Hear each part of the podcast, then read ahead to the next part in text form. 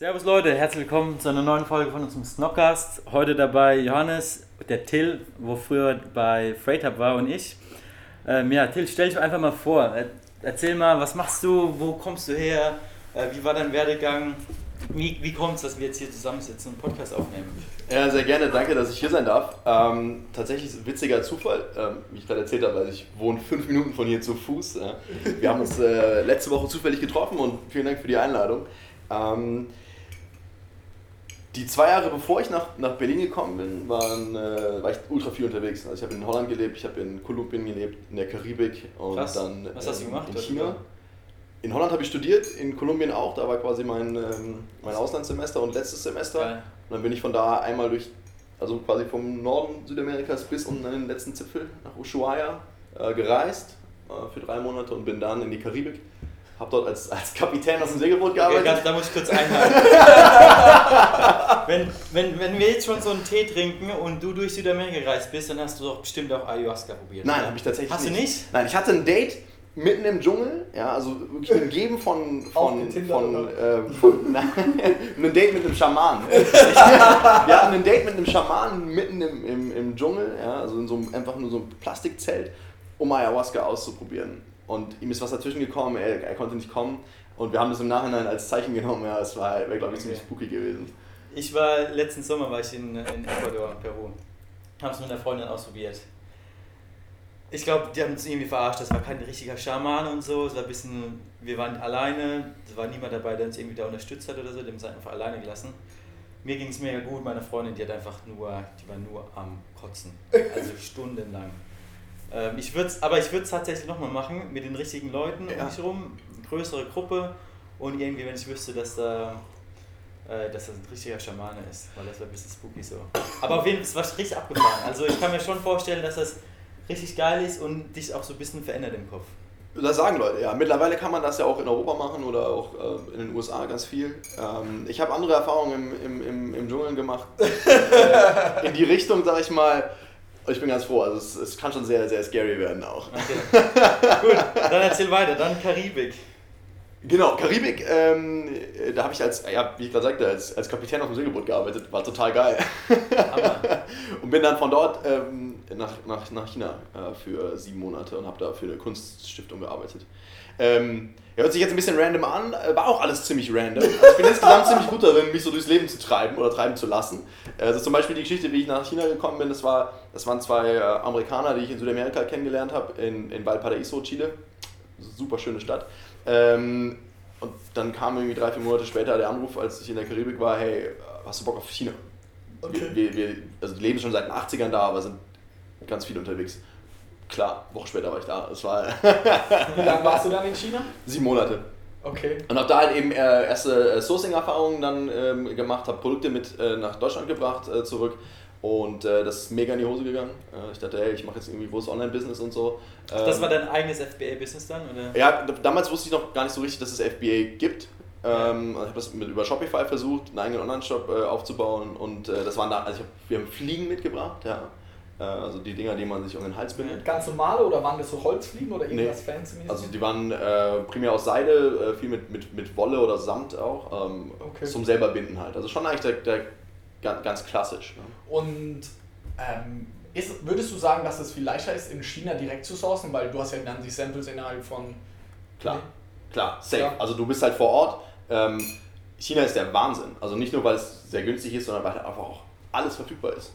Ja, und du kriegst die Verpackung gleich noch mit und wenn er es nicht hat, dann kennen sie jemanden, der es, der es bekommt. China ist insofern halt, du hast alles ist verfügbar. Du musst nur in den richtigen Ort fahren, mit drei Leuten sprechen und du hast dein, dein Produkt in den Händen. Also bist du äh, rumgefahren oder hast du auch über Alibaba gesourced? Nee, äh, ich habe dann, ich war vor Ort, also auf Alibaba, klar, es hat viele Vorteile, ähm, aber am liebsten spricht eigentlich mein Supplier so wenig Englisch wie möglich. Ja. weil ich dann weiß, dass mein Preislevel halt auch passt. Ne? Ja. Und dafür muss man dann vielleicht schon vor Ort sein und ähm, muss auch mal irgendwie hinter die Linien schauen. Wie hast du es gemacht mit der Kommunikation? Hast du irgendjemanden dabei gehabt, der Mandarin spricht? Oder? Also ähm, ich habe ein bisschen gelernt, aber es würde natürlich bei weitem nicht ausreichen, um mich zu verständigen zu solchen Themen.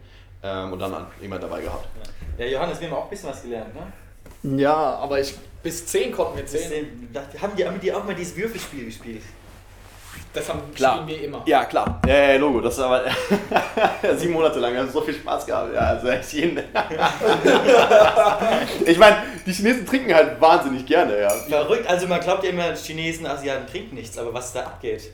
Also, Ich finde auch, dass sie gar nicht so wenig vertragen. Ja. Also.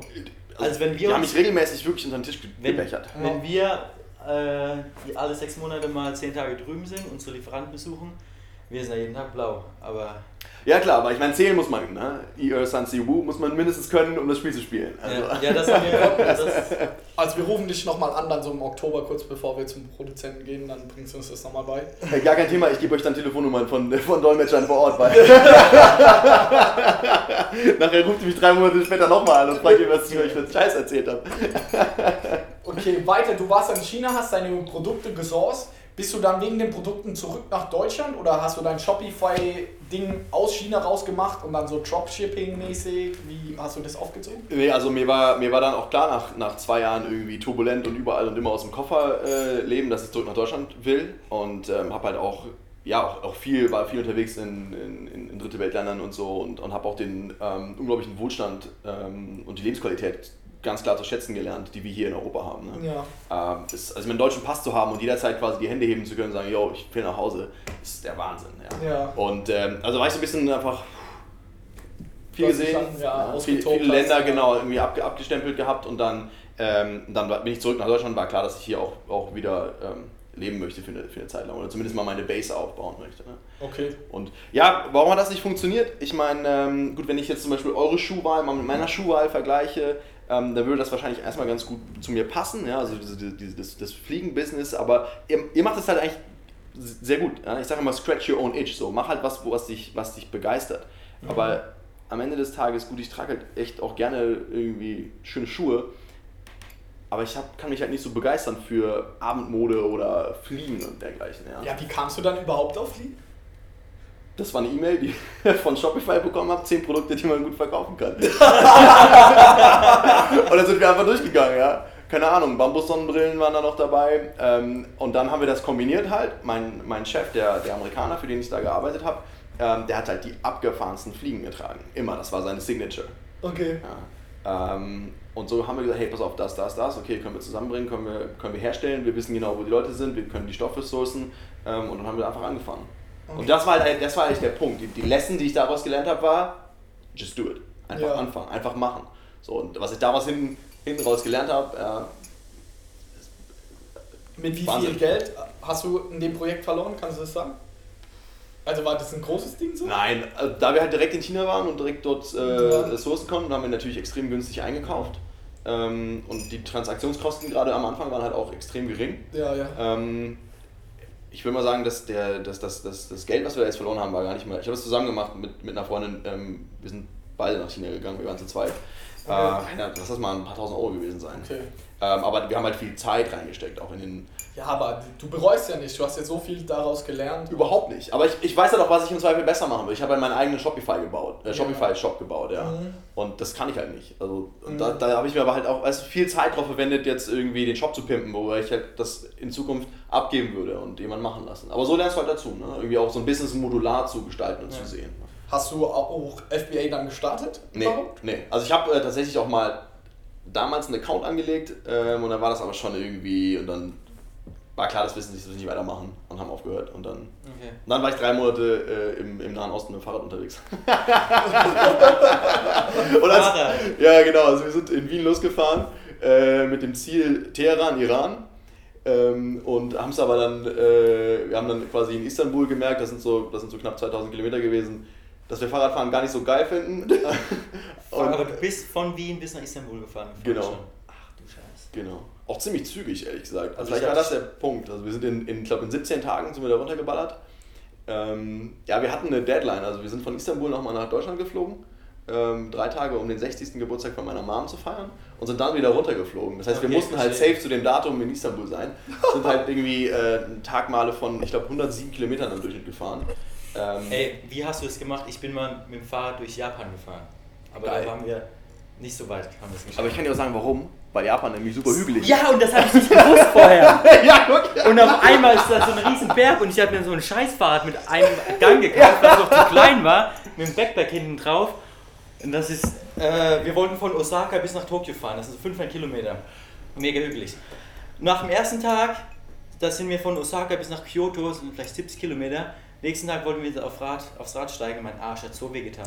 Wie hast du das gemacht, wenn du also hast du dir dann mega fette Kissen mitgenommen und auf deinen Sattel gespannt oder? Nee, also tatsächlich, ähm, ich habe schon mal eine Tour gemacht ähm, durch Marokko, da bin ich nach Marrakesch geflogen mit meinem Fahrrad ähm, und bin von dort dann zum Mittelmeer gefahren, also in den, in den Norden. Ja. Ähm, hatte auch keine Ahnung, wie Marokko aussieht, bin am Flughafen gelandet, habe mir eine Karte gekauft, guck drauf und merkst so, boah krass, okay, direkte Linie sind voll viele Berge, also Atlas, äh, sind irgendwie 3000 Meter hoch. und ich konnte, ich kann halt so über den Westen rumfahren, übers, übers Meer, wo es halt, wo es halt flach ist. Ja. Ähm, und habe mich dann für die Route durch die Berge entschieden. Das heißt, ich wusste in gewisser Weise, worauf ich mich einlasse, wenn es hügelig wird. Ja. Und Rucksack auf dem Rücken mit Fahrradfahren sollte man halt nicht machen. Ja. Weil dann hast du nicht mehr nicht nur Bock auf, auf, auf Fahrradfahren ziemlich schnell, ne, äh, sondern irgendwie auch nicht mehr auf Laufen. Das kann echt wehtun. Ja. ähm, Krass. Ey, bist ja echt gut rumgekommen, Mann. ja, und, und dann gleicher Punkt nämlich. Istanbul angekommen, oha, guck mal auf die Karte. Ähm, die ganze Türkei ist ziemlich hügelig. Und Mhm. ähm, dann haben wir ziemlich schnell die Radschuhe an den Nagel gehängt, haben die Räder zwar mitgenommen, aber sind halt dann viel mit dem Bus, mit dem Zug getrennt, äh, bis final Teheran, Persischer Golf unten, äh, haben uns alles noch angeschaut. Geil. Aber danach war ich halt solid broke und brauchte einen Job. Ja. Und dann habe ich halt hier, du hast es gerade schon erwähnt, bei Freight Hub angefangen, habe da ähm, Wie kamst du auf die Jungs? Facebook. Ein Freund von mir hat irgendwas gepostet, hey, wir suchen Leute. Ähm, damals war das Team noch extrem klein. Ich hatte mit äh, Lino, hieß der, zusammen studiert. Der hatte als Logistics Manager angefangen. Ähm, und ja, das Team war Ganz kurz. weniger als zehn Leute. Du hast äh, als Kapitän gearbeitet, dann warst du bei irgendeiner Kunstausstellung in China, dann hast du dein eigenes Shopify-Ding gemacht Und du hast Fliegen verkauft? du hast Fliegen und dann bist du ein bisschen durch die Welt gefahren mit dem Fahrrad und dann bist du irgendwann auf Ride Hub gekommen. Was hast du studiert vorher? Ich habe Business studiert. Also du hast BWL studiert. Ja, also International Business in Holland, Ja. BWL, ja. Wie Okay. lange hast du dann, sag ich mal, gechillt oder rumgereist nach deinem Abi? Oder äh, nach deinem Abi, nach deinem Bachelor? Also Ja, wie lang ging dieses ganze. Na, meinen Bachelor habe ich, äh, also meine letzte Vorlesung war im Dezember 2014 Okay. und eigentlich ja, seitdem Drifting halt, ja. Gucken, Ja. was passiert. Es läuft ja trotzdem. Ja, es macht Spaß. Geil, macht Spaß so. Enjoy the process, ja. Das ist. Äh, Und äh, kannst du kurz mal erklären, was Freight Hut ist für die Leute, die das nicht wissen? okay, also am Ende des Tages ähm, ist es eine normale Spedition. Die bringen Ware von A nach B. Ähm, aber eben mit einem digitalen Ansatz. Das heißt, du musst dich das so vorstellen, du kannst da ähm, eine Frachtsendung online buchen, so einfach wie einen Flug online zu kaufen. Also von, nach, dann und dann, das und das Gewicht, die und die Größe, kriegst den Preis, buchst das ein und das Ganze fliegt. Ja. Das macht es halt ähm, sehr viel einfacher als jetzt der klassische Prozess anzurufen, E-Mail schreiben oder so an, Ja, so an, wie an. Freight Forwarder. Ja. Und die Idee ist halt nicht nur jetzt Customer-Facing, ja, also ähm, welch, welchen, welchen Benefit habt ihr, weil es schneller geht, sondern halt auch hinten raus. Die ganze Logistik funktioniert halt unglaublich analog noch. Ja. Also Papier, Fax, E-Mail und so, das sind halt alles irgendwie Konzepte aus dem letzten Jahrhundert eigentlich, aber die halten sich halt in der Logistik noch unglaublich gut. Okay. Das heißt, dass, dass diese Informationen durch so ein, in so ein standardisiertes Format gebracht werden, ja, ist es eben nicht nur, dass die Interaktion zwischen dem Kunden, ich sag mal euch jetzt, und dem Freight Forwarder, ich sag mal Freight Hub, vereinfacht wird, sondern eben auch hinten raus zu den verschiedenen Partnern. Weil ein Freight Forwarder macht eigentlich nichts anderes als den Transport über Land, die Verzollung, ähm, den Transport über, über See oder in der Luft oder per Bahn und dann den Import und dann den, den Nachlauf, also das Trucking in, innerhalb von Deutschlands beispielsweise zu organisieren. Okay. Da passiert halt wahnsinnig viel Kommunikation, ja. Äh, Aber es wird im Grunde eigentlich immer das gleiche ausgetauscht. Das heißt, die Informationen in so einem standardisierten Format zu haben und da auch Prozesse zu automatisieren, Ja. das ist halt ein unglaublicher Vorteil gegenüber der, der klassischen, dem klassischen Freight Forwarding, wo du halt immer irgendwie einen Kopf brauchst, der die Informationen versteht und weiterreicht. Okay. Also vereinfacht kann man ja auch sagen, oder das Best Practice Beispiel ist ja, wenn ihr Amazon FBA macht oder irgendwas in China, Asien sourced, ihr schreibt Freight Hub dann oder online, füllt alles aus, ihr als Freight Hub holt die Waren dann in China beim Produzenten ab und bringt sie eigentlich direkt vor die Haustür. So. Ja, genau. Also ich meine, ich bin jetzt seit November letzten Jahres nicht mehr bei Freight Hub. Ja. Äh, wir haben noch viel miteinander zu tun und, und, und, und sprechen noch äh, viel miteinander. Ähm, aber ich habe im November da aufgehört und mache seitdem mein, mein eigenes äh, Business. Und das ist jetzt was? Ähm, heute arbeite ich viel mit, mit Sellern, die äh, international expandieren. Ja. Na, also ähm, das Thema Logistik und, und Import und so, da habe ich mich halt echt lange mit beschäftigt. Ähm, Aber bevor du zu Freight Hub gekommen bist, hattest du davon ja auch eigentlich keine Ahnung, oder? naja, durch, halt, durch Sourcing und, und so ein bisschen und Ja, viel okay. rumgekommen und viel gesehen, ja. Ähm, und, und kenne halt auch relativ viele Okay, Leute. in den aber USA dein Studium oder irgendwas so hat ja gar nichts damit zu tun. Nö, Ja, aber, wenn es ich bei was. uns auch so. Ich meine, Ja. wir haben ja mit dem, was wir jetzt machen, im Studium nichts zu tun gehabt. Ja, deswegen, das finde ich ja ein geiles Beispiel. So. Ja. Es ist so scheißegal, was du Safe. studierst. Wenn ich halt was wissen will, hänge ich mich eine Woche rein und danach weiß ich es. Ja. Ja, auch klar wieder 80-20. Also so. Wie viel Ja. stecke ich rein, wie viel hole ich raus? Ja. Ja. Aber genau, also heute arbeite ich halt viel mit Sellern, die international expandieren wollen. Das heißt, ähm, in Europa vielleicht erfolgreich sind, ähm, meinetwegen Pan-EU machen, ja, und jetzt äh, in Richtung USA schauen. Und perspektivisch gucken wir auch nach Australien, wir gucken nach Japan. Ähm, Du sprichst die Mindsets. ganze Zeit von wir, hast du ein Team hinter dir, hast du einen Kumpel, mit dem du das zusammen machst, so wie wir beide? Oder Nee, ich meine, wenn ich sage wir, meine ich ich und, und der Kunde, also derjenige, Okay. der. Ich mache es alleine. Ich Okay. habe noch ein anderes Projekt ähm, mit meinem Partner zusammen, wo wir eigentlich so eine klassische Amazon-Agentur machen ähm, und wo wir das, diese beiden Welten äh, miteinander, miteinander kombinieren. Also ich kenne mich halt extrem gut damit aus und habe halt irgendwie auch mit, weiß nicht, insgesamt, weiß nicht, mein Team hat zuletzt anderthalb tausend Seller betreut. Ja. Okay. Ich weiß halt sehr gut, was deren Probleme sind. Das heißt, ich kenne mich sehr gut aus mit all dem, was außerhalb von Amazon passiert. Ja. Okay. Also das technische Setup, wenn man so möchte. Und er ähm, kennt halt par excellence ähm, den Algorithmus und weiß halt, wie man Sachen platzieren muss und, und Auf Amazon. Auf Amazon, genau. Kennt die ganzen Programme in- und auswendig und wie man sowas, wie man so ein Listing schreibt und, und solche. Ist er selber irgendwann Verkäufer gewesen? Ja, oder? ja, ja, klar. Der, der, ist, der ist selber Seller. Und äh, genau, das, das heißt, wir kombinieren halt diese beiden, diese beiden Themen ähm, und da äh, beschäftigen wir uns dann nochmal mit, mit ja, auch größeren Handelsunternehmen, äh, für die vielleicht Amazon ein Kanal ist und die Amazon nicht so richtig durchsteigen. Also wenn wir jetzt euch versuchen wollten, ähm, Amazon zu erklären, dann würde da wahrscheinlich nicht so viel bei rumkommen, weil ich nehme an, dass, dass unser Verständnis da ähm, relativ gleich auf ist. Das ist, macht ja auch dann für einen FBA-Seller irgendwie seine Expertise aus, ja, dass er halt Ja, sich da natürlich. besonders gut auskennt und vielleicht später auf andere Kanäle auch geht Ja. ja. und vielleicht auch in den Einzelhandel oder Großhandel einsteigt. Ähm, aber viele Handelsunternehmen haben das halt, äh, ist halt für dieses ein Kanal von, von mehreren, wo sie merken, da passiert jetzt mehr und mehr und das wäre da quasi unser klassischer Kunde. Also Finde ich ein super interessantes Geschäftsmodell, weil wir gerade natürlich das als FBA, FBA ja ausnutzen, dass andere große Unternehmen für Amazon nur so ein Side-Business ist und die dann entsprechend ihre Produkte nicht so optimieren. Und deswegen ist es ja für uns überhaupt erst die Chance hochzukommen. Bestes Beispiel bei uns Puma-Socken. Jeder trägt Puma-Socken und die sind aktuell noch ganz oben im Algorithmus, aber wenn man sich mal so die Fakten anschaut, stehen die aktuell nur da oben, weil die halt schon ewig da sind. Aber so vom Algorithmus und so, da ändert sich halt nichts bei denen. Also, weil denen das scheißegal ist. Deswegen glaube ich ja, dass ihr einen richtig geilen Business Case gefunden habt. Auf jeden Fall, genau. Das ist halt das, die eine Schiene, ja. Ähm, und wir decken, oder ich decke so gesehen auch das ganze Spektrum ab, also auch halt ähm, Seller wie, wie, wie ihr jetzt, ja, die halt klassisch in dieser, in dieser Private Label Schiene äh, groß und, und, und bekannt geworden sind, ähm, die halt aber irgendwann über den Tellerrand schauen wollen und sagen, hey, pass mal auf. Ähm, und da haben wir uns jetzt auch kennengelernt, ja, letzte Ja. Woche bei Amazon. Ähm, und in eurem Fall hat mich auch überhaupt nicht gewundert, ihr habt ja quasi FBA äh, par excellence irgendwie durchdefiniert, durch, durchkonjugiert. Ja. Ja. Da war ich jetzt nicht sonderbar überrascht, euch, euch da zu sehen. Ähm, und ja, wenn du halt Bock hast auf mehr Wachstum und der jetzt nicht irgendwie durch, durch Werbung kommt ähm, oder durch Ja. noch ein weiteres Produktportfolio, gehst du halt mal in die USA. Hast halt einen Marktplatz, der ist siebenmal so groß wie Deutschland. Ja. Ähm, und Genau die gleiche Zahl ist auch uns im Kopf geblieben. 7x, ne? Ja, Also das müsst ihr euch mal vorstellen, also Amazon USA ist siebenmal so groß wie Deutschland. Also wir gehen ja jetzt in die USA und wenn man sich überlegt, wenn wir es nur annähernd schaffen sollten, da irgendwie gut zu listen, dann glauben wir, dass es richtig durch die Decke gehen kann. Also das hat einfach nochmal ein ganz, ganz anderes Volumen, von dem wir dort sprechen. Hast du schon Seller betreut, äh, mit denen du dann quasi zusammen auf andere Marktplätze gegangen bist? USA, Japan? ja. Kannst Ja. du einfach mal Erfahrungsberichte, irgendwie, wie ist das gelaufen? Wie, ja, wie hat sich der Umsatz entwickelt? Welche Marktplätze habt ihr angegriffen und aus welchen Gründen? Also momentan liegt der Fokus ähm, auf, auf USA. Ja. Ähm, Japan und Australien arbeite ich äh, gerade aus. Ähm, aber Kann man in Australien schon oder können da nur gewählte Seller? man, man kommt da schon rein, ja. Man kommt da schon rein? Ja.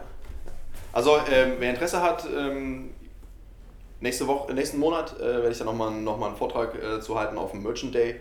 Ja. Äh, und da vergleichen wir das mache ich tatsächlich dann auch mit jemand anders zusammen, haben uns den Slot geteilt, da vergleichen wir dann ähm, alle Marktplätze miteinander. Also was die Chancen, was die Hürden angeht, ähm, aber die USA sind halt schon ganz klar im Fokus, momentan zumindest, ähm, und zwar aus folgendem Grund, wenn ich jetzt entscheide, Pan-EU zu verkaufen, dann bin ich in sieben, wenn nicht sogar acht verschiedenen Das ist Ländern. so ein Hassel, wir Ja. merken es gerade selbst.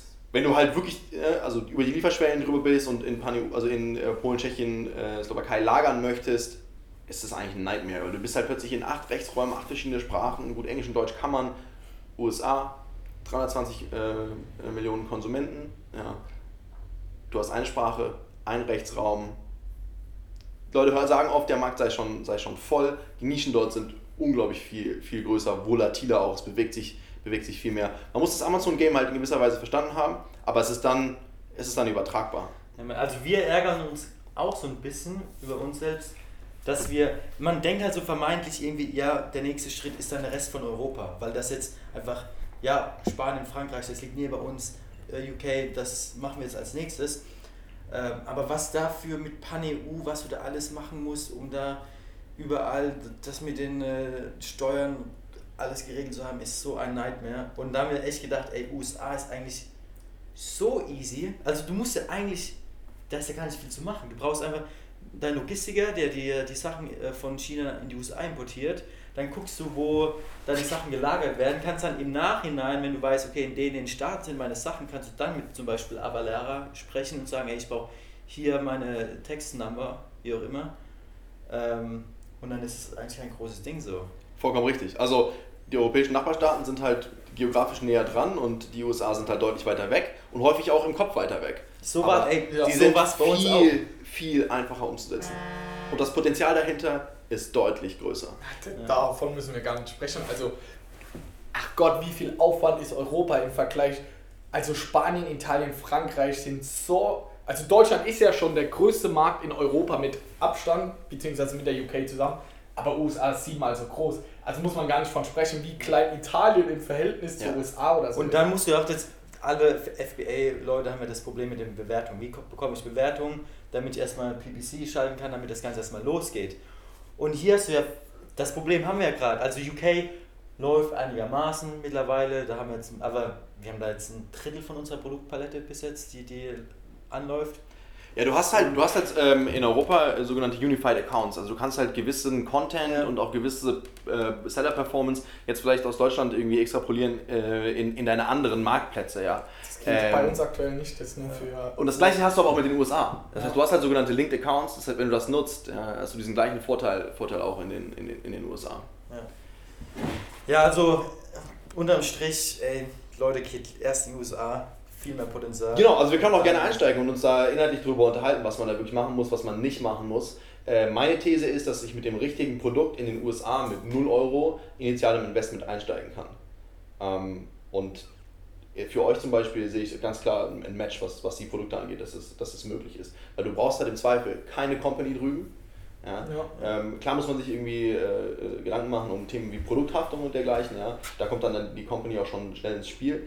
Ähm, mein Approach grundsätzlich ist, dass man mit einem, mit einem ganz schmalen Setup, mit einem lean Setup drüben anfängt und dann peu à peu, wenn, man, wenn halt die steigenden Umsätze das auch rechtfertigen, sein Setup ausbaut. Ja. Und die also amerikanische... In unserem Fall, was würdest du machen? Wir haben jetzt, sorry, dass ich unterbreche, einfach ein paar, vier, fünf Produkte, unsere Bestseller so aus Deutschland haben wir jetzt in ganz kleiner Quantity, lassen wir gerade produzieren und schicken wir rüber. Und dann wollen wir einfach gucken, wie es läuft. Ja. Was wäre für dich der nächste Schritt? Was würdest du uns empfehlen? Ja, also vorher muss man vielleicht verstehen, ähm, wie die Amerikaner anders, anders ticken. Also die Amerikaner sind das Land der Unternehmer ähm, und dort wird zuerst geschossen und dann gefragt. Und das ist in gewisser Weise übertragbar. Es ist halt nicht ungewöhnlich, erst Umsätze zu, zu generieren und dann später anzumelden. Ja? Das heißt, die Amerikaner sind deutlich ähm, freundlicher eingestellt Leuten, die eben anfangen wollen, die starten wollen. Du musst dir, am Anfang geht es nicht ums Ende, sondern es geht ums Anfangen. Ja? Und du musst dir erstmal über bürokratische Hürden oder so weniger Gedanken machen als in Europa. Ich sage nicht, du sollst irgendwie schludern und Sachen unter den Teppich kehren. Ähm, die Herausforderung ist halt, die Sachen äh, zumindest mal zu, zu, zu monitoren, zu tracken, was, was du machst und später anzumelden. Das heißt, so wie ihr es jetzt gemacht habt, ein kleines Batch rüberbringen ähm, und anfangen zu verkaufen, ohne dass du jetzt großartig dort eine Company Setup hast ähm, oder auch deine Sales Tax Registrierung schon gemacht hast, ist genau der richtige Weg. Weil wenn wir jetzt ein Produkt hier, hier liegen hätten, wir könnten das in, in vier Tagen in den USA. Aber Freitag hätten wir es hätten wir es online und hätten den ersten Verkauf generiert. wir können, können wir machen. Habt ihr, habt ihr ein paar Sample hier? Habt ihr irgendwie 10, 10 Produkte von einer, einer SKU hier? Schicken wir rüber. Ist, ist, ist online. das online Problem ist ja der Barcode, oder? Ja, wir brauchen andere Barcodes. Ja. Aber ohne Scheiß, Till, das machen wir. Ich fahre am, ich fahr am Mittwoch fahr ich ins Lager nach Leim zu uns. Wir fliegen am Mittwoch wieder nach, nach Frankfurt und dann fahre ich nach Leim, hole ein paar Sachen, druck mir da andere Etiketten drauf, mach die auf ein paar Sachen und dann sind wir Ende, hier für unsere Zuschauer, Ende nächste Woche sind wir online in den USA. Hervorragend. Habt ihr einen Account? Haben wir. Perfekt. Also los geht's. Ihr seid bei Laura Monticelli? Ah, Was? Ihr seid bei Laura bei, im, im Amazon-Team? Äh, nee, bei Emmy. Bei Emmy. Oh, dann Ja. Hervorragend. also los. Ja, wie Ja, aber die, selbst die Etiketten kannst du von Amazon aufkleben lassen für 50 Cent. Aber da gibt es schon Probleme Ja. wegen, äh, wenn du einen bestehenden Barcode drauf hast, dann raffen die das nicht. Das Weil, weißt du, dann haben die dann, Das dann denken die, ah, da ist ja doch ein Barcode drauf, mache ich nichts. Also da hatten wir schon so viele Probleme. Das stimmt, ja. Also wenn ihr Ware habt, die für Deutschland gelabelt ist, äh, macht es Sinn, die auch, auch vorher zu, äh, für die USA vorzubereiten. Ja, auch die Ja, Umkartons das zum war unser Problem jetzt. Wir hätten, also wir haben mega viel Ware momentan bei uns liegen, aber die ist halt alles für, für EU etikettiert. Ja. Deshalb lassen wir momentan äh, halt extra für die USA produzieren und schmeißen dann aufs Schiff. Und, aber Ja, du ehrlich, brauchst halt andere äh, ERNs-G-Tins ähm, Ja. und musst halt im Zweifel auch Labeling-Requirements Ja. erfüllen. Ja. Hast du da irgendwelche Informationen? Gibt es da so wie in Deutschland so wichtige Warnhinweise, die Ja, in auf jeden Fall. Auf jeden Fall. Das darf man noch nicht missachten. Ja. Ähm, da schauen wir uns sich am besten um bei der FTC, Federal Trade Commission. Ähm, die haben ein, ein sehr ausführliches, äh, aus, ausführliche Dokumentation, welche Warenart äh, wie, wie äh, gelabelt sein muss. Ja, Okay. Es ist schon sehr ähnlich auch zu Europa. Ähm, also grundsätzlich muss der Hersteller drauf, wo es hergestellt worden ist, die Inhaltsstoffe und so weiter. Ähm, die bieten auch relativ viel Spielraum. Also ich kann das zum Beispiel auch ähm, auf Französisch draufschreiben oder so. Ja. Es muss nicht zwingend auf Englisch sein. Ich kann äh, China auch äh, PRC abkürzen und, und dergleichen. Ne? Okay. Aber das, das kriegen wir hin. Also für die Zuschauer, wir, wir wollen einfach mal kurz zeigen, so dieses Prinzip Just Do It. Lass einfach loslegen. Just dann- do it. Just do it. Ende nächste Woche sind wir, Ende nächste Woche sind wir, auch wenn es nur 10 Packen Boxershorts sind, Ende nächste Woche sind wir mit 10 Packen Boxershorts online in USA. Hervorragend, bei Freitag. Okay, und wir schicken das wie hin? Per UPS oder sowas? Ne, per, per Flugzeug, per Air Express von Europa aus. Okay. Transglobal Express. Ja, Ist es teuer? Es ist scheißegal. Das Kilo 5 Euro. Ist es teuer? Ist, nee, ist nicht teuer. Ja, also je nachdem, wenn ich jetzt eine Sendung von 20 Kilo auf den Weg bringe, ähm, kostet mich das so 100 Euro. Das Einzige, wo wir halt uns gedacht haben, wir lassen unsere Sachen nicht erst von China nach Deutschland transportieren, haben da schon Transportkosten, zahlen dann nochmal Zoll und lassen es dann, also das wird wirtschaftlich einfach keinen Sinn machen. Jetzt so als, als Gag mal kurz zeigen, wie schnell das eigentlich gehen kann. Ja. Äh, Nein, natürlich, aber ähm, ist das teuer, ist, ist in meinen Augen eigentlich die, die falsche Frage. Äh, es ist halt ein Investment, in rauszufinden, ob mein Ja. Produkt drüben funktioniert. Ja, nein. Und du willst dann mit dem ersten Batch nicht zwingend Geld verdienen. ja. also, Da geht es dann einfach nur um Informationen zu sammeln. genau. Aber viel interessanter fände ich zum Beispiel so ein Produkt wie zum Beispiel Laces. Da können wir nämlich auch gleich mal 50 oder 100 hinschicken. Ja. Richtig. Weil die haben ja null Produktionskosten im Richtig. Endeffekt.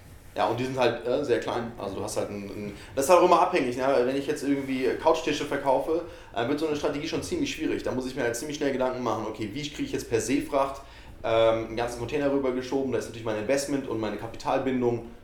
Ihr habt es ja angesprochen. Ne? Ja. Wie mache ich meine Liquiditätsplanung und, und Lagerbestandsplanung und so weiter? Das sind dann andere Themen. Ne? Ähm, aber all sowas kommt halt dann hinten ran und sowas, mit sowas beschäftige ich mich dann eigentlich den ganzen Tag. Ja? Wie kann man sowas optimieren, äh, da so eine gesamte Supply Chain aufzusetzen? Aber Ey, da kannst du uns, können wir uns gerne mal zusammensetzen, was Lagerbestandsplan angeht. ja. Also bei uns komplette Katastrophe. Du musst dir überlegen, wir haben, äh, wir haben halt Produkte mit mega viel Childs. Also unsere Socken, da haben wir dann mit den verschiedenen Größen, Farben, Mixpackungen schnell mal 20 Childs. Ja. Und dann sind die noch äh, teilweise saisonal abhängig. Ja.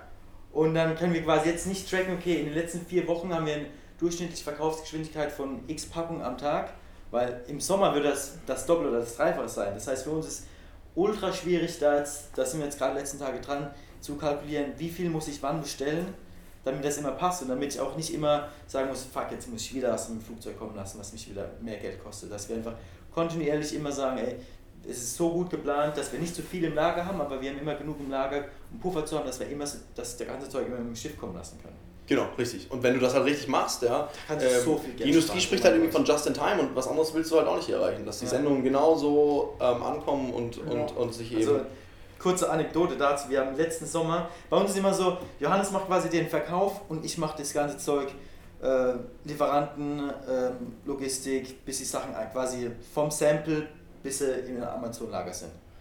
Und Johannes hat mir halt immer die Hölle heiß gemacht, ey, wir sind der ausverkauft, wir sind der ausverkauft. Digga, ich schmeiß, ich schmeiß hier den Vertriebskanal an und ist nichts im Lager. Und ich so, okay, okay, ich, ich kümmere mich drum, ich kümmere mich drum. Und dann so einfach mal so die, dann letzten Sommer war das, da haben wir, da war es erstmal, wo es so richtig krank abging. Da haben wir an einem Tag über 200 Packungen Invisible verkauft. Von einem Produkt an einem Tag. Und dann so habe ich diese Zeit genommen, wo wir es so krank verkauft haben, habe das hochgerechnet, was wir brauchen. Und dann haben wir, ich glaube, 130.000 Paar Socken bestellt. Das war insgesamt mit Zoll, Transporten so über 100.000 äh, US-Dollar. Und auf der Ware sitzen wir teilweise jetzt noch drauf. Weil dann der Winter gekommen ist und so. Äh, aber ich, ich hatte in dem Moment einfach nur im Kopf, fuck, wir wollen einfach nicht mehr out of stock sein, das kostet uns so viel Geld. Aber genauso viel Geld kostet es uns wahrscheinlich auch gerade, weil wir mit dem Kapital, was jetzt gebunden ist, nicht irgendwie andere Varianten machen können, andere Produkte launchen, in andere Marktplätze gehen. Also ri- richtig wichtiges Thema, wo wir auch noch mega viel Potenzial zur Verbesserung haben. Ja klar, und da kann man halt ähm, auch mit relativ einfachen, einfachen Rechnungen ähm, sich erstmal ja, weiterhelfen. Gerade wenn du halt so viele Varianten hast, ne? äh, dann soll es halt eben einfach sein und man sollte einen guten Richtwert bekommen. Und darüber hinaus gibt es halt tausend Sachen, die man machen kann. Ähm, also was mir jetzt halt als erstes einfällt, wenn du so einen Fall hast, dass du irgendwo auf wahnsinnig viel Ware sitzt, ja, die im Winter sich nicht verkauft, ja, dann probiere ich halt die irgendwo hinzubringen, wo gerade Sommer ist. Nach Australien beispielsweise, ja. Äh, also das ist so ein klassisches Argument, wie man sich dann auch langfristig so aufstellt, äh, dass, die, dass man nicht von dieser Saisonalität abhängig ist, sondern dass sich das so ein bisschen ausnivelliert. Hauptgrund, warum wir jetzt auch in die USA gehen, weil da ist ja, sage ich mal, die Klimaverhältnisse gerade in so Staaten wie Florida oder so ist natürlich was ganz anderes, wo wir natürlich nicht so krasse saisonale Schwankungen wie jetzt in Deutschland haben, dass irgendwie drei Monate Sommer ist und der Rest ist so ein bisschen durchwachsen. Und was man nicht vergessen darf, ähm, 30% der Verkäufe oder der, der, der Visitors ähm, auf Amazon.com ähm, sind aus, kommen aus außerhalb der USA, also sprich aus der ganzen Welt. So wie Ja. wir früher in Deutschland von äh, Amazon.co.uk eingekauft haben, kauft halt eigentlich die ganze Welt, die kein Amazon hat. Amazon ist nur auf 12 Marktplätzen in den USA ein. Äh, und das nimmt halt nochmal die Saisonalität raus. Ja.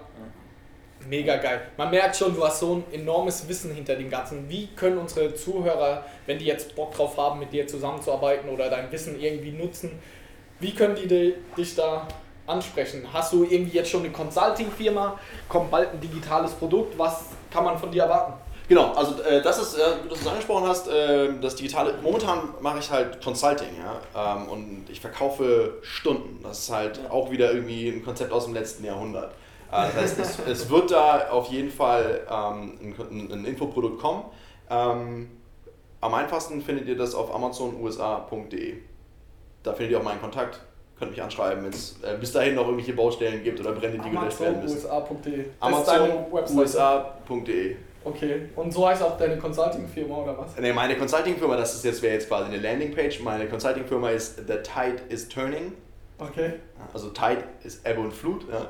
Ähm, und zwar dahingehend, langfristig macht Sourcing in Asien Spaß. Das wissen wir alle. Aber es ist halt auch ein Konzept, was in den 80ern, 90ern hervorragend gut funktioniert hat, was immer noch ähm, äh, funktioniert. Aber so richtig Spaß haben wir, wenn wir das Ganze umdrehen und Asien als Absatzmarkt betrachten. Ja, Die sind ja auch Sneaker verrückt, für euch wahrscheinlich gar nicht so dumm. Das heißt, the tide is turning, das Blatt wendet sich. Ja, geil, ähm, da stelle ich mich äh, langfristig hin auf, ja, mit dem Blick nach Osten als Absatzmarkt, ähm, gerade in China. Und da kann man halt dann nicht mehr auf, auf Amazon äh, zurückgreifen. Amazon hat in China irgendwie 1% Marktanteil. Äh, das sind dann äh, JD und, und Tmall, die zusammen 80% haben. Also die chinesischen Plattformen, die halt richtig durch die Decke gehen. Das ist nochmal ein anderes Game. Also wer da langfristig Bock hat, äh, kann sich auch gerne bei mir eintragen und wird da. Wir werden auf jeden Fall all deine Kontaktdaten in die Shownotes packen vom Podcast und dann. Äh, Genau, also grundsätzlich bei mir geht es halt um internationale Expansion. Ja? Und ähm, wir können gerne auch nochmal eine, eine, eine zweite Session machen, wirklich konkret zum Thema Logistik-Import. Äh, würde ich ein bisschen vorbereiten, äh, was ist ein Incoterm, äh, wie macht man das am besten, ähm, Schiff, Flugzeug mit der Bahn, wie kann ich ein Vorhaltelager einrichten, also wie kann ich dementsprechend ähm, meine Lagerkosten ähm, reduzieren damit, ähm, meine jeweiligen Bestellgrößen hochfahren, ähm, Kapitalbindung und solche Sachen. Das können wir alles, können wir alles gerne nochmal noch mal gesondert durchgehen. Äh, Thema USA ist momentan ähm, absolut äh, äh, das heißeste, irgendwie, womit ich mich beschäftige, was wahnsinnig viel Spaß macht. Ganz viele Seller, die ähm, jetzt eben auch von Amazon angesprochen werden, die da unterstützt werden. Also es gibt eben auch Unterstützung ähm, vom Team. Wer da Bock hat, haut mich einfach an. Ich setze euch in, in Verbindung mit denen. Ähm, ähm, ja, Till, dann erklär doch mal kurz, ähm, was jetzt die nächsten Schritte für die Leute sind, die jetzt davon überzeugt sind, ja, Amazon ist Amazon.com ist jetzt der nächste Schritt. Was muss ich tun? Wie gehe ich vor, um meine Produkte dort gelistet zu haben? Okay, ähm, pass auf. Also die Strategie, die ich vielen empfehle, ist eben mit einem leanen Setup anzufangen und dann peu à peu ähm, auszubauen. Die andere Strategie, die es gibt, wäre all-in zu gehen und quasi von vornherein mein Setup komplett auszubauen, bevor ich überhaupt ein äh, Produkt verkaufe. Wenn ich mich jetzt ähm, für, dieses, für das lean Setup entscheide, ähm, sind im Grunde fünf große Building Blocks, die, die interessant sind. Also das ist einmal Sales Tax und Steuern, das ist Buchhaltung und, und Rechnungsstellung, ähm, mein komplettes Legal Setup, also im Grunde Company ja oder nein ähm, Import und Zoll und Thema Produkthaftung. Wir können direkt reinsteigen. Also brauche ich in den USA eine Gesellschaft, ja oder nein? Ähm, nicht zwingend, ist aber auch sehr eng verknüpft mit dem Thema Produkthaftung. Also wenn ich jetzt zum Beispiel was verkaufe wie ähm, Infrarotheizkörper für Babys zum Beispiel, ja, ähm, dann würde ich damit auf jeden Fall das Lean Setup nicht wählen, sondern würde mir ja um Themen wie Produkthaftung große Sorgen machen müssen ähm, und das mit einer amerikanischen Gesellschaft abfedern. Das heißt dann, ähm, das ist eigentlich der, der, der große Vorteil, warum ich in den USA eine Gesellschaft gründe, ist, dass ich im Grunde eine, eine Firewall über den Atlantik baue ja, und für den Fall, dass drüben irgendwas passiert in den USA, die Produkthaftung eben bei der amerikanischen Gesellschaft bleibt und ähm, meine deutsche Gesellschaft oder auch meine deutsche Person ähm, jetzt nicht gefährdet. Das ist der, der, der Grund, warum ich eine amerikanische Gesellschaft aufsetzen würde. Wer da mit seinem Produkt aber weiß, und jetzt in eurem Fall Socken sind halt eigentlich ein perfektes Beispiel dafür, wo die Produkthaftung nicht so groß ist, ähm, dass er das zumuten kann, kann auch ohne amerikanische Gesellschaft okay. anfangen. Und mit Amerikaner, amerikanischer Gesellschaft wäre quasi das Worst-Case-Szenario, es passiert irgendwas, du wirst verklagt für dein Produkt, weil er eben, keine Ahnung, und hast da, was weiß ich, was für einen Schaden am Hals und dann geht halt im Worst Case deine amerikanische Firma platt. Genau, richtig. Aber Deutschland besteht noch so. Wenn man das richtig aufsetzt, genau. Ja. da muss man sich dann später Gedanken machen, ähm, wie man auch die äh, deutsche Gesellschaft dann tatsächlich aus der Wertschöpfungskette nehmen kann, damit die amerikanische Gesellschaft als solche dasteht. Okay. Ja. Kannst du da ungefähr sagen, was für Kosten anfallen, wenn man da jetzt, also ganz pauschal, wenn man jetzt sagt, ey, ich habe vielleicht ein Produkt, dafür soll ich eine Company in den USA öffnen, damit ich da jetzt nicht so Genau, also wenn du, wenn du davon ausgehst, dass du ein Produkt hast, was vielleicht ein bisschen komplizierter ist, ähm, wirst du ähm, mit den Gründungskosten ähm, alleine wahrscheinlich nicht hinkommen, sondern wirst dich wahrscheinlich auch dann mit Zertifizierungen, FDA und so weiter auseinandersetzen müssen. Das steht auch mal auf einem anderen Blatt. Das ist dann auch immer sehr abhängig davon, ähm, was für ein Produkt du hast, wie, wie teuer das ist. Was die allein die Unternehmensgründung angeht, rechne mal mit ähm, 3.000, 3.500 Euro für die Gründung und dann wahrscheinlich ungefähr nochmal für das gleiche als Kosten im ersten Jahr. Also das ist auch alles sehr überschaubar, mhm. ähm, wenn, ich, wenn ich das jetzt in Relation setze. Aber ähm, als Beispiel vielleicht, du willst dir einen Film anschauen, der 100 Minuten lang ist, der kostet 10 Euro. Ähm, und du hast zwei Möglichkeiten. Entweder du zahlst die 10 Euro vorher oder zahlst alle jede Minute, äh, jede 10 Minuten einen Euro, ja, und weißt nicht, ob der Film dir gefällt, du kannst quasi jederzeit wieder aussteigen. Ähm, ähnliches, ähnliches Konstrukt bauen wie hier. Ja, ja. Wenn, ich, wenn ich kein Upfront-Investment habe, kannst du halt, ohne jetzt emotional durch dieses Investment quasi an deine Entscheidung gebunden zu sein, jederzeit wieder zurücksteppen und sagen, okay, USA hat jetzt für uns aus irgendwelchen Gründen nicht funktioniert oder wir haben vielleicht plötzlich die Möglichkeit, äh, in den Einzelhandel einzusteigen in Deutschland und wollen unsere Ressourcen darauf verwenden. Ja. Das heißt, das ist eigentlich, du, am Ende läuft es vielleicht nicht zwingend darauf hinaus, dass du dein Setup in den USA wirklich komplett ausgebaut hast, eventuell sogar mit eigenen Büroräumen oder was auch immer. Ja? Die Frage, was du, da, was du da vorhast. Aber am Anfang ist es halt eben nicht nötig. Ja. Und so genau werden wir es auch machen. Wir werden einfach jetzt mal ein leanes Setup wählen, keine Company dort drüben starten, sondern einfach Sachen rüberschicken und anfangen. Dann kommen wir auch direkt zum nächsten Punkt, Texas. Ja, okay. Äh, Taxes äh, bzw. Sales Tax ähm, und dann, ähm, ja, wenn man so möchte, äh, ja, fangen wir mit der Sales Tax an. Sales Tax ist eigentlich ein bisschen mein, mein, mein, mein Lieblingsthema. Ähm, und da können wir jetzt mal einen kurzen Exkurs machen. Wie funktioniert Sales Tax in den USA? es ist das Pendant zur Umsatzsteuer in, in Europa. In Europa liegen wir bei Average irgendwie 20 Prozent. In Deutschland sind es 19, ich glaube in Holland sind es 21. Es variiert über die verschiedenen ähm, europäischen Länder. Und ähnlich ist es in den USA.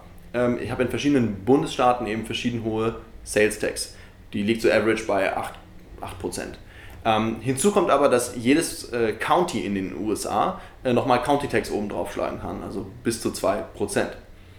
Jetzt ist es so, ähm, dass Preise äh, auf Amazon USA ähm, grundsätzlich ohne Sales Tax sind. Ja? Das sind grundsätzlich Nettopreise. Erst beim Checkout ähm, wird die Sales Tax hinzugerechnet und zwar abhängig davon, wo der Einkäufer sich befindet. Also in welchem County, in welchem Bundesstaat er sich befindet, wird die Sales Tax ähm, oben drauf geschlagen. Wenn der Seller für den jeweiligen Bundesstaat die Sales Tax als solche oder die Erhebung der Sales Tax im Seller Central angeklickt hat. Ja. Das zweite Konzept, was man dazu verstehen muss, ist das der, der Lieferschwellen. Ähm, in Europa haben wir, haben wir Lieferschwellen, ähm, die funktionieren ungefähr so. Wenn ich jetzt beispielsweise aus Polen nach Europa ähm, Waren versende, dann kann ich das bis zu einem Warenwert von 100.000 Euro machen, ohne in Deutschland ähm, eine Sales Tax Registrierung haben zu müssen. In den USA funktioniert das ähm, ganz ähnlich, aber es gibt eben nicht zentral gesetzte Lieferschwellen, ähm, sondern diese Lieferschwelle setze ich mir in gewisser Weise selber. Ja, das hört sich erstmal ein bisschen äh, komisch an, für Europäer eben auch, weil sie das nicht gewohnt sind. Aber das spielt so ein bisschen auf die Karte, wie ich das äh, vorhin erwähnt habe. Die amerikanischen ähm, Behörden oder die amerikanische Denkweise ähm, ist halt, unterstützt halt den schnellen Start ja, ähm, und macht es dann möglich, Umsätze äh, ja, später, später nachzumelden. Das heißt, ich kann sehr wohl anfangen zu verkaufen in den, in den USA, ohne anfang, anfänglich eine, ähm, eine Umsatzsteuerregistrierung oder eine, eine Sales Tax Lizenz, heißt das in den verschiedenen Bundesstaaten, ähm, zu haben. Ja? Und der Betrag, wann ich mich dann entscheide, diese äh, Registrierung vorzunehmen und dem Bundesstaat quasi zu zeigen, hey, ich habe über die Vergangenheit so und so viel Umsatz generiert, ähm, der, den entscheidet jeder für sich selber. Das ist so ein bisschen auch abhängig davon, was für ein Risikoprofil man hat. Andere Leute, ein, einige Leute machen das irgendwie bei 200, 300 US-Dollar ähm, Sales Tax Schuld. Andere machen das weitaus, weitaus, weitaus später. Ja. Okay. Wichtig ist halt eben nur, ähm, dass ich äh, zu jedem Zeitpunkt ähm, einen Überblick darüber habe, wie viel Verkäufe ich eigentlich gemacht habe in den verschiedenen Bundesstaaten und, und dementsprechend. Weiß, wie hoch meine Textschuld ist. Genau, das heißt, wenn eben ähm, die IRS, also Internal Revenue Service, das amerikanische Finanzamt, auf mich zukommt, ich im Zweifel sagen kann: hey, pass auf, ich habe in der Vergangenheit so und so viele Umsätze hier und hier generiert, hier ist mein Nachweis darüber und ich, I'm, I'm happy to pay. So, ich bin, bin, kann jetzt gerne zahlen. Im Zweifel äh, zahlst du dann irgendwie 25% Strafe obendrauf und damit ist die Sache vom Tisch. Ja. Aber du stehst halt dann irgendwie nicht mit einem Bein schon im, im, im, im Knast. Ja. Geiles System eigentlich. Äh, in der Tat. Ne? Also es ist, wie gesagt, ähm, es, ist, es ist unterstützt halt Leute, die, ähm, die anfangen wollen. Auf der anderen Seite ist auch, verändert sich das auch sehr stark ähm, dahingehend, dass ja auch, auch viele Seller tatsächlich dann keine Sales Tax äh, zahlen ne? und, und, und quasi diese Erhebung der Sales Tax nie einrichten.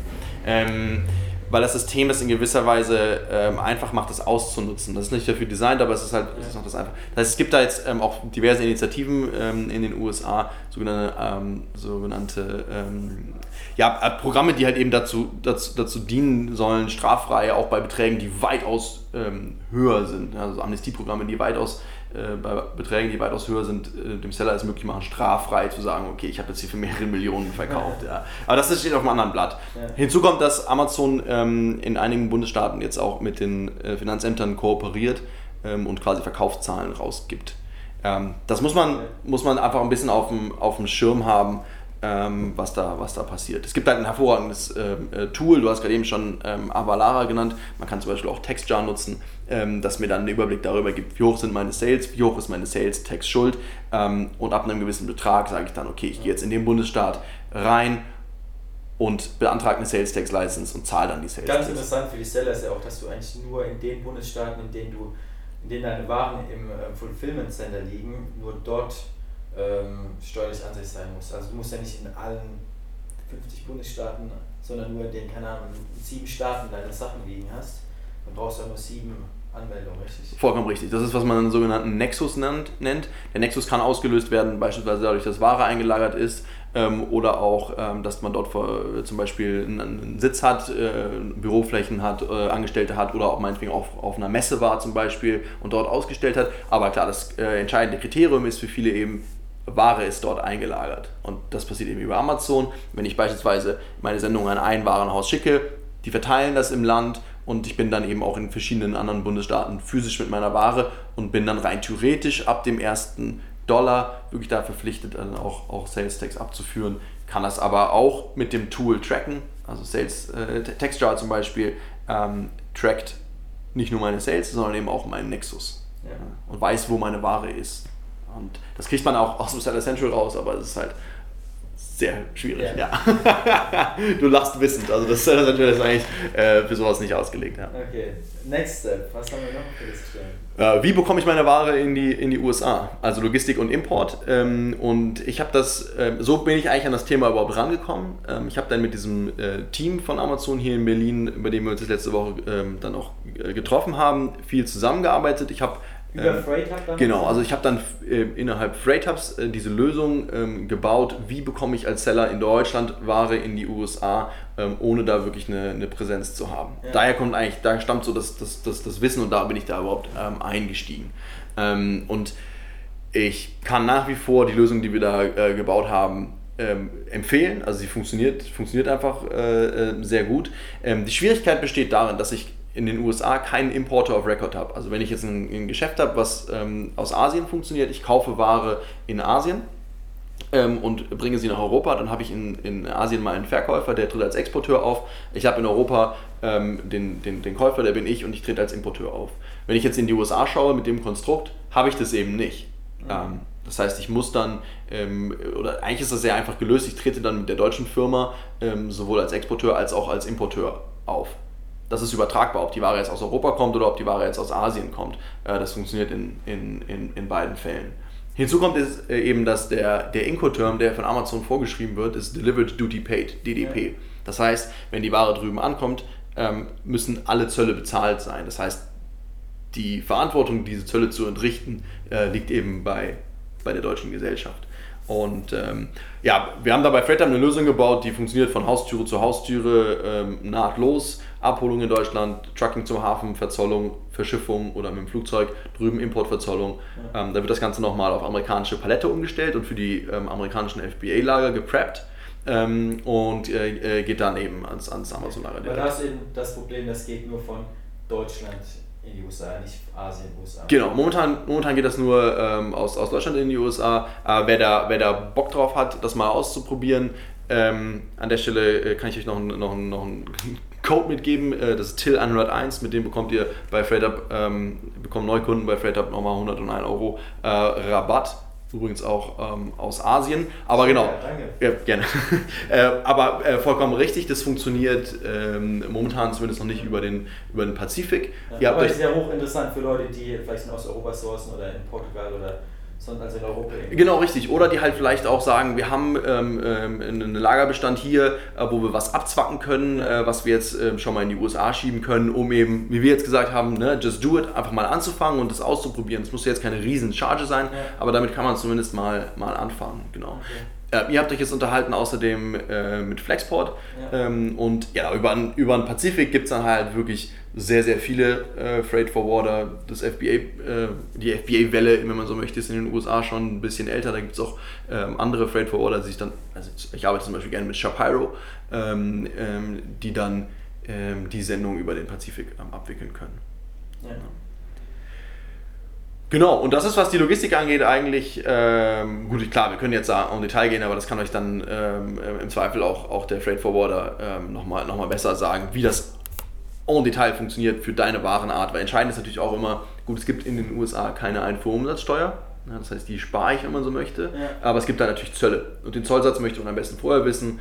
Ähm, also an der Stelle äh, weiß ich zum Beispiel, dass, dass äh, Freighter oder Shapiro da auch sehr, ähm, wird bei Flexport wahrscheinlich ganz ähnlich aussehen, äh, sehr auskunftsfreudig sind. Ähm, ja. Vorher schon mal eine, Ich habe gerade heute Morgen habe ich äh, Flexport hochgeladen, was für Produkte wir importieren müssen und dann werde ich irgendwann im Laufe des Abends, denke ich, dann mal mein Angebot bekommen, was für Terrorists, was für Texte äh, was für Zölle da anfallen auf die Produkte. Perfekt, genau, richtig. Und was halt auch noch für andere äh, Requirements im Zweifel anfallen. Ja. Ne? Also ähm, ich habe es vorhin schon mal kurz angerissen, Thema FDA, Food and Drug Administration, ähm, FTC, Federal Trade Commission, ähm, meinetwegen Fish and Wildlife zum Beispiel ist so eine Agentur oder so eine Behörde, die möchte sich dann gerne nochmal Lederprodukte Ja. oder sowas angucken. Ähm, da muss man ähm, dann nochmal schauen, was sonst noch für andere Maßnahmen da relevant werden könnten. Aber sowas kann einem der Freight Forwarder eigentlich immer ganz gut sagen, im Zweifel haut mich einfach an. Okay, haben wir noch was auf der Liste? Naja, ähm, nee, eigentlich nicht. Also wir könnten noch mal kurz darüber sprechen, wer nicht in den USA anfangen sollte, aber ich glaube, das haben wir schon gemacht. Ja. Äh, zumindest mit diesem Setup ist immer die Frage auch, ja, was habe ich, was für, eine, was für ein Risiko ist an meinem Produkt? Ne? Und wenn man das ganz klar beantworten kann und sich vielleicht auch eher darüber Gedanken macht, wie kann ich wirklich einen Schaden verhindern, als den Schaden von mir persönlich abzuwenden, dann ist man, glaube ich, damit ähm, ganz gut, Ja. ganz gut aufgestellt. Okay. Ey, Till, dann sage ich danke für die ganzen Informationen. Und Leute, wenn ihr noch weitere Fragen habt, ihr seht im Till seine Kontaktdaten, also wirklich super kompetenter Mann, hilft uns Danke. auch immer sehr viel weiter. Ähm, ja, wenn ihr Fragen habt, kontaktiert ihn. Und äh, Bingo, ja, vielen Dank. alles klar, dann war's das. Super.